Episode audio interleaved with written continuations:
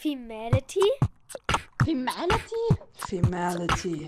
Femality. Femality. Femality. Femality. Femality. Femality, Female Reality, das feministische Magazin auf Radio Radieschen. Hallo und herzlich willkommen zu Femality, dem feministischen Magazin auf Radio Radieschen 91.3. Ich bin Nadja Rierhi und das ist meine erste Sendung nach dem Sommer. Heute geht es um den weiblichen Zyklus. Ich muss gestehen, ich habe mich sehr lange nicht mit meinem Zyklus auseinandergesetzt. Ich wusste nur, okay, einmal im Monat bekomme ich meine Regel.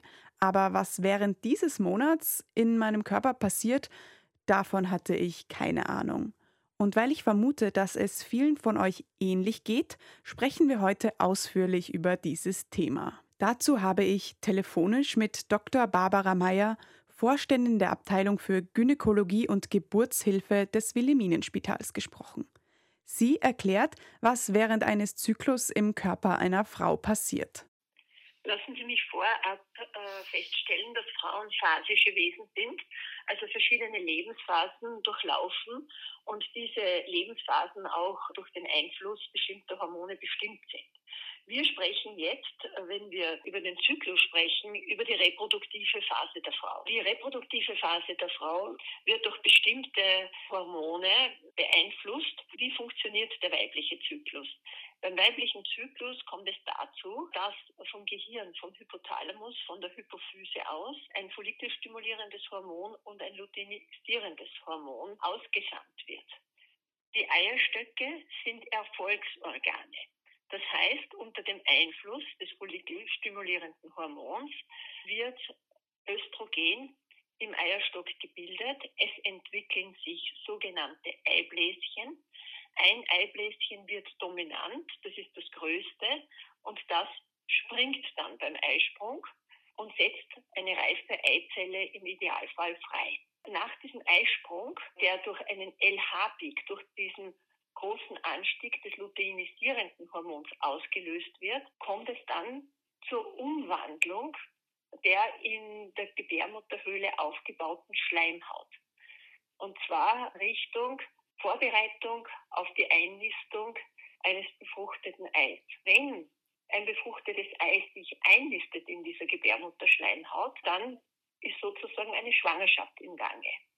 Sehr häufig kommt das natürlich nicht dazu. Diese Schleimhaut, diese umgebaute, wird durch das Progesteron, das dominant ist in der zweiten Zyklushälfte, sozusagen 10, 14 Tage am Leben erhalten. Und wenn dann sowohl das Östrogen als auch das Progesteron, also die Gestagene, abfallen, dann kommt es zu so einer sogenannten Abbruchsblutung, sprich zur Periode, zur Regel. Zusammengefasst, zwei Hormone sind im Wesentlichen dominant. In der ersten Zyklushälfte das Östrogen, in der zweiten Zyklushälfte das Progesteron, ein Gestagen und äh, die Blutung wird ausgelöst durch das Abfallen dieser Hormone, wenn es zu keiner Schwangerschaft gekommen ist. Also wir haben gelernt, dass während eines Zyklus zwei Hormone dominant sind. Der Zyklus besteht aus drei Phasen. Erstens der Follikelphase, die findet vor dem Eisprung statt. Zweitens der Ovulationsphase mit dem Eisprung und drittens der Lutealphase, die nach dem Eisprung stattfindet. Aber wie berechnen wir jetzt unseren Zyklus? Aufgepasst, denn hier machen viele Frauen häufig einen Fehler, erklärt Gynäkologin Dr. Barbara Meyer. Ein Missverständnis bezieht sich darauf, was ist ein normaler Zyklus. Zunächst einmal, wie berechnen wir unseren Zyklus? Wir rechnen immer vom ersten Tag der Blutung bis zum nächsten ersten Tag der Blutung. Manche Frauen glauben, sie müssten rechnen vom letzten Tag ihrer Blutung und glauben, sie hätten dann einen verkürzten Zyklus. Das wäre falsch. Frauen bluten auch verschieden lang. Die Blutungen sind verschieden stark. Deswegen wäre das verwirrend. Wir rechnen immer vom ersten Tag der letzten normalen Regelblutung bis zum nächsten ersten Tag der Blutung. Also das ist das erste Missverständnis, das wir ausräumen müssen, wenn wir unseren Zyklus genau betrachten wollen. Zweitens, Zyklusstörungen. Was ist unter einer Zyklusstörung zu verstehen? Wenn Sie einmal 28 Tage haben, einmal 31, einmal 33, einmal 27 Tage, dann ist das immer noch in dieser Range. Das kommt darauf an, wie regelmäßig haben Sie geschlafen, welchen Stressfaktoren waren Sie ausgesetzt, wie ist Ihre Ernährungssituation, haben Sie beispielsweise Reisen unternommen, alles das beeinflusst den Zyklus, auch unser Zirkadianrhythmus, auch unser Tages- und Schlafrhythmus kann den Zyklus beeinflussen. Also da gibt es mannigfaltige Faktoren.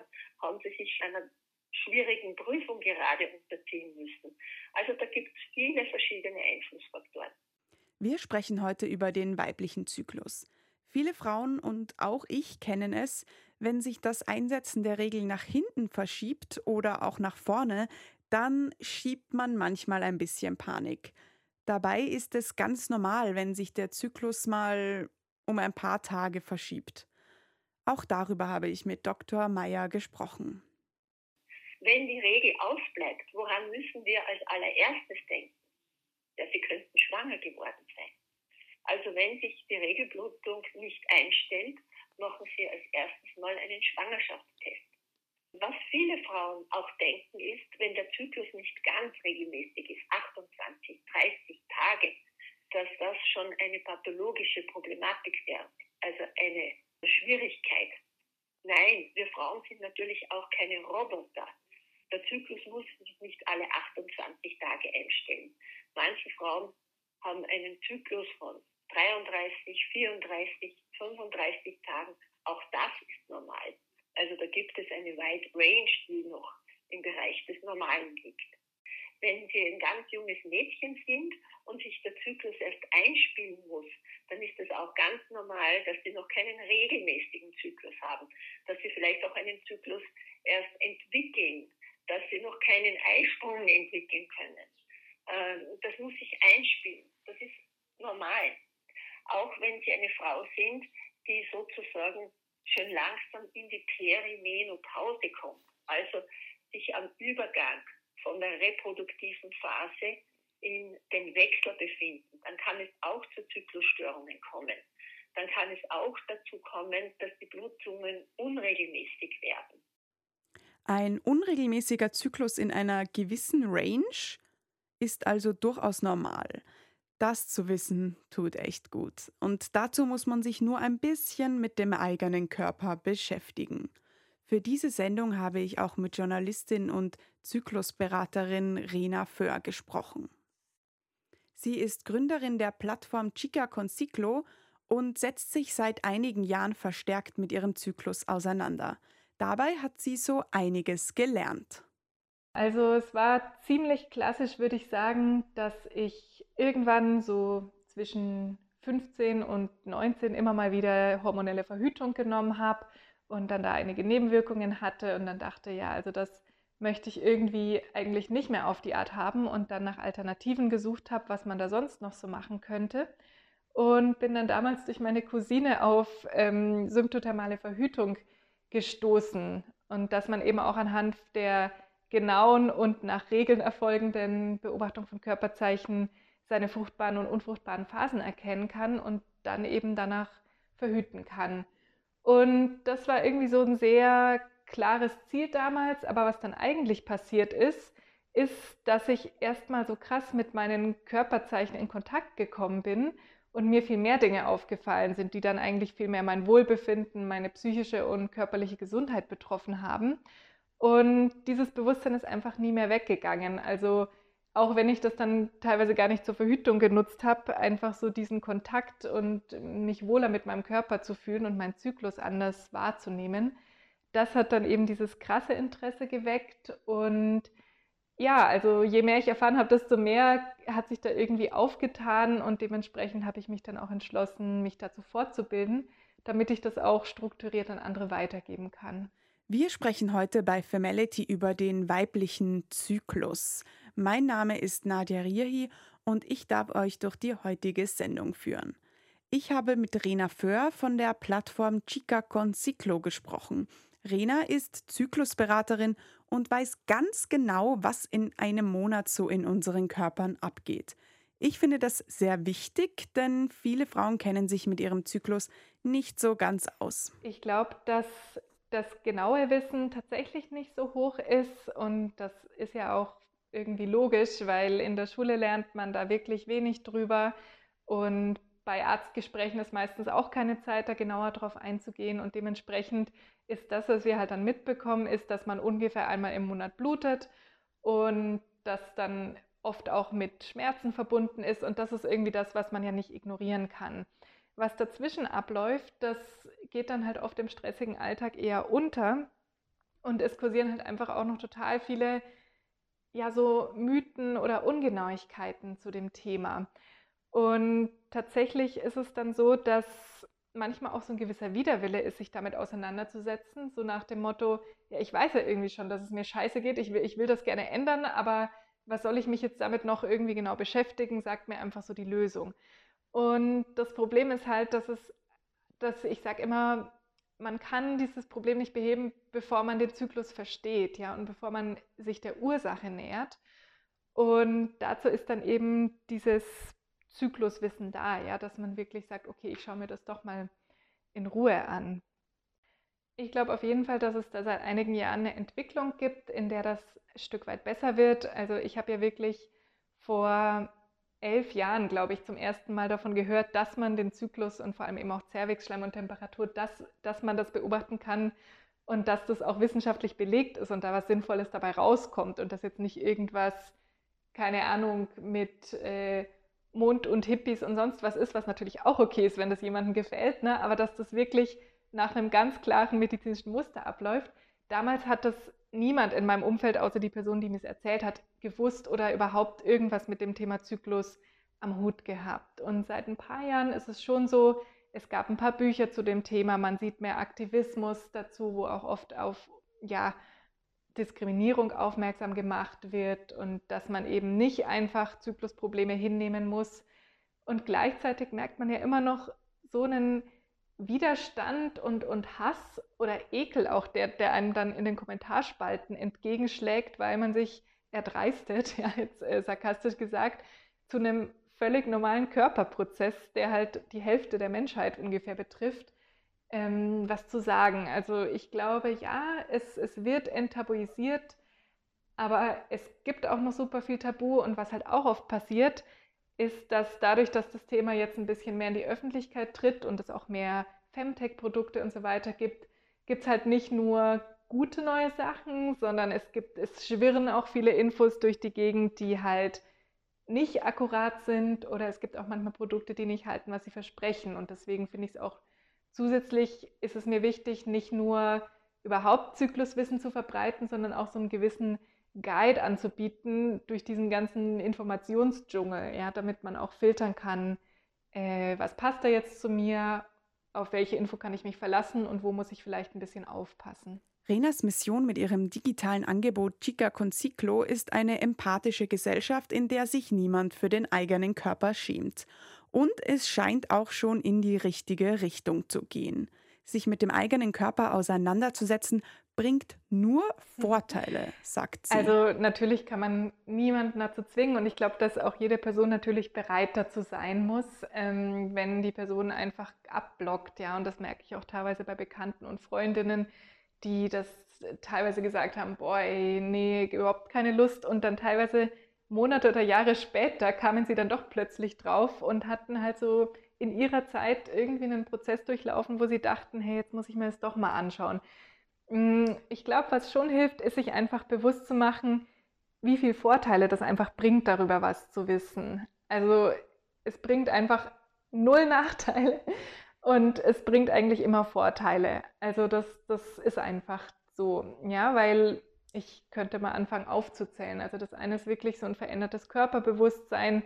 Ich merke auch oft, dass so diese Abwehr, sich damit zu beschäftigen, bei manchen dann doch daher kommt, dass sie sagen, boah, hey, irgendwie, eigentlich sehe ich das natürlich nicht so. Ich würde nie sagen, Menstruation ist eklig oder Ausfluss bzw. Zervixschleim ist eklig. Ich würde niemals sowas sagen. Aber wenn ich so ganz genau in mich reinspüre, dann so ganz angenehm ist es irgendwie auch nicht. Und damals in der Schule hat irgendwie jemand was Blödes gesagt und das steckt halt oft tiefer, als man denkt. Und es ist halt sehr kraftvoll, wenn man schafft und dann Lust hat, sich damit auseinanderzusetzen und da halt was viel Positiveres draus zu machen. Und damit meine ich nicht, dass dann alles perfekt ist oder dass man irgendwie alles immer geil finden muss, sondern dass man womöglich halt wahrnimmt, wie sich so während des Zyklus an der Vulva auch so das Empfinden verändert, dass es an manchen Tagen feuchter oder sogar nass ist und dass man halt nicht mehr denkt, boah, ey, scheiße, jetzt ist irgendwie meine Unterhose nass, sondern merkt, hm, ich bin gerade in meiner fruchtbaren Phase, meine Hormone funktionieren, wie sie sollen, ja, mein Körper ist gesund und macht, was er machen soll und das ist gut für meine Gesundheit und jetzt bin ich nahe des Eisprungs vermutlich. Also zum Beispiel, ja, oder andere Sache, gerade wenn man die Periode halt nicht so ganz regelmäßig bekommt, dann kann diese Körperbeobachtung auch tatsächlich dabei helfen, die Periode vorauszusagen denn die Phase zwischen Eisprung und Periode ist konstant. Und die Phase davor, bis der Eisprung mal eintritt, die ist die Phase, die sehr variabel ist. Das ist halt nur der Punkt, dass das fast niemand weiß. Und dann denke ich irgendwann, oh Gott, meine Periode ist überfällig. Wenn ich jetzt jeden Tag meine Temperatur gemessen hätte oder die meisten Tage und sehen würde, mein Eisprung war diese, diesen Zyklus eine Woche später, dann weiß ich schon, dass meine Periode auch später kommen wird und muss mir gar keine Angst machen. Also das sind einfach so Beispiele, einfach so diese Verbindung zum eigenen Körper, zur Vagina und Vulva, was ja auch nicht immer so ein einfaches Thema ist. Das ist halt dann was, was man damit erreichen kann. Aber natürlich muss man trotzdem in der Stimmung dafür sein. Also ich weiß nicht, wie es euch geht, aber mir hat diese Sendung richtig Lust gemacht, mich mit meinem Zyklus auseinanderzusetzen. Zyklusberaterin Rena Föhr sagt, dass man immer ein Ziel braucht, wenn man sich dazu entscheidet, sich mit dem eigenen Zyklus auseinanderzusetzen. Tatsächlich würde ich da wieder nachdenken, hat man vielleicht ein Ziel, ja? Also weil meistens ist es so, ne, wenn man sagt, ach ja, jetzt irgendwas sollte ich mal mit meinem Zyklus mich auseinandersetzen, vielleicht erstmal überlegen, was würde ich denn gerne damit erreichen. Ich habe da jetzt ein bisschen ausgeholt und ein paar Beispiele genannt, aber das können wirklich ganz unterschiedliche Sachen sein. Wenn das Ziel schon ist, ja, ich möchte einfach meine Stimmungsschwankungen ein bisschen besser verstehen, ja, oder ich möchte mit meinem Körper mehr in Kontakt kommen oder was auch immer. Ich möchte nach der Pille mich wieder entdecken. Also ein Ziel, glaube ich, eine Motivation, sich bewusst zu machen, ist immer ganz gut. Und dann ist es auch wichtig, dass man vielleicht versteht, dass man nicht alles auf einmal perfekt sofort beobachten muss, weil dann fängt man meistens halt gar nicht an sondern dass man wirklich Low-Level anfangen kann. Ja? Also die absoluten Basics. Und ich glaube, was viele ja sowieso inzwischen schon machen, ist, dass man eben den Zyklusbeginn in Kalender oder App oder Notizbuch einträgt und da die Info vielleicht Zyklustag 1 ist noch nicht die Schmierblutung direkt davor, sondern der erste Tag mit so frischen und fließendem Blut. Und allein wenn man sich das schon mal notiert, ja, und auch notiert vielleicht, wie viele Periodenprodukte man gebraucht hat an jedem Periodentag, kriegt man schon mal einen Überblick über die Menstruation. Und wenn man dann jede einträgt, sieht man auch, wie lang die einzelnen Zyklen sind. Der nächste Schritt wäre dann vielleicht, wenn man sagt, ich möchte meinen Fokus auf Stimmung legen, dass man sich wirklich täglich notiert, wie die Stimmung so ist. Ähm, und wenn man sagt, ja, ich weiß nicht, ich will mir jetzt nicht gleich irgendwie Thermometer oder sonst was kaufen, weil ich nicht weiß, ob ich das mache, dann würde ich tatsächlich die Zervixschleimbeobachtung empfehlen, denn dazu braucht man halt nichts außer den eigenen Körper. Und auch da einfach mehrmals täglich bewusst machen, so wie fühlt sich das gerade eigentlich an der Vulva an? Vielleicht mit Finger oder Klopapier drüber wischen von vor nach hinten. Und dann wird man schon merken, ja, dass das sich während des Zyklus verändert, dass das eben nicht jeden Tag gleich ist, dass es manchmal feucht ist, manchmal nass. Man kann das auch sich anschauen. Und ja, für manche ist es vielleicht noch sehr ungewohnt. Und auch hier, man muss ja nicht alles auf einmal machen. Aber alles fängt mit dem Bewusstsein ein, nach und nach rantasten und sich vor allem nicht so viel Druck machen. Druck machen ist nie gut. Lieber entspannt an die Sache rangehen mit einer Tasse Tee oder so. Jetzt gibt's für euch noch ein bisschen Musik und in gewohnter Manier die Femality Lifehacks, diesmal von Johanna Hirzberger für euch. Die Femality Lifehacks auf Radio Radieschen. Ja, sag mal, gibt's es wirklich? Ja, gibt's. Und zwar kostenlose Menstruationsprodukte in Wien. An vorerst vier Standorten in der Brigittenau können Tampons und Binden aus der sogenannten roten Box genommen werden. Damit soll jede Frau und jedes Mädchen in Wien Zugang zu Monatshygieneartikeln bekommen. Das rote Wien mal anders. We like. Apropos Menstruation. Die Webseite readyforred.at ist eine interaktive Lernplattform zu Menstruation, Zyklus und Co. Mit Videos und Online-Spielen kann man hier in den Menstruationsdschungel eintauchen und erhält hilfreiche Tipps, wie man sich gegen Regelschmerzen wappnen kann. Schaut vorbei auf www.ready-for-red.at. Und last but not least, gibt es ein bisschen feministischen Glamour für die Ohren. Dolly Partons America. In zwölf Episoden lernt man nicht nur die Country-Ikone kennen, sondern auch die Frauengeschichte der USA von den 50ern bis heute. Hört rein! Das war's auch schon mit der heutigen Sendung. Der Zyklus schließt sich, bevor dann wieder ein neuer beginnt. Ich hoffe, ihr verzeiht mir diesen Wortwitz. Ich hoffe auch, ihr hattet Spaß und konntet etwas mitnehmen. Mein Name ist Nadja Rierhi und es war mir eine Freude, euch heute durch die Sendung zu moderieren. Danke auch an meine Kollegin Johanna Hirzberger für ihr Mitwirken. Ciao, Baba und bis zum nächsten Mal.